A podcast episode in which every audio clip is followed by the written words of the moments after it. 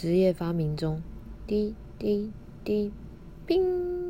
生活品牌 Ring 的共同创办人江衍廷认为，这时代的创新便是来自你的整合力。